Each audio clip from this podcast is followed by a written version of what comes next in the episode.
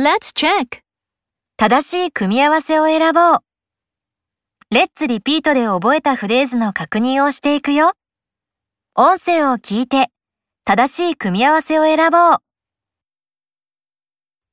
Go chocolate or go hiking. Go hiking. See a monkey or see camping. See a monkey. Open the moon or open the window. Open the window. Buy a tennis racket or buy a lake. Buy a tennis racket. Need a pen or need a mountain. Need a pen. Love sports or love your textbook to page 2.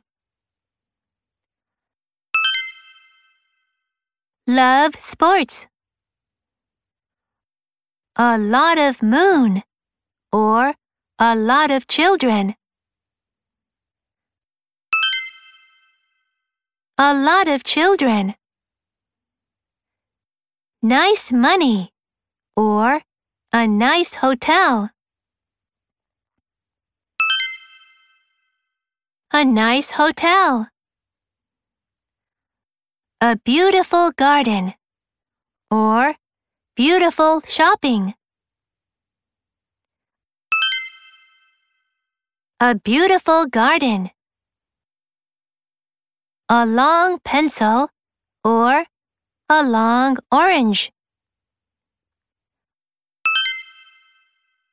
A long pencil a large table or large money. A large table. Awesome! よく覚えているね。素晴らしい。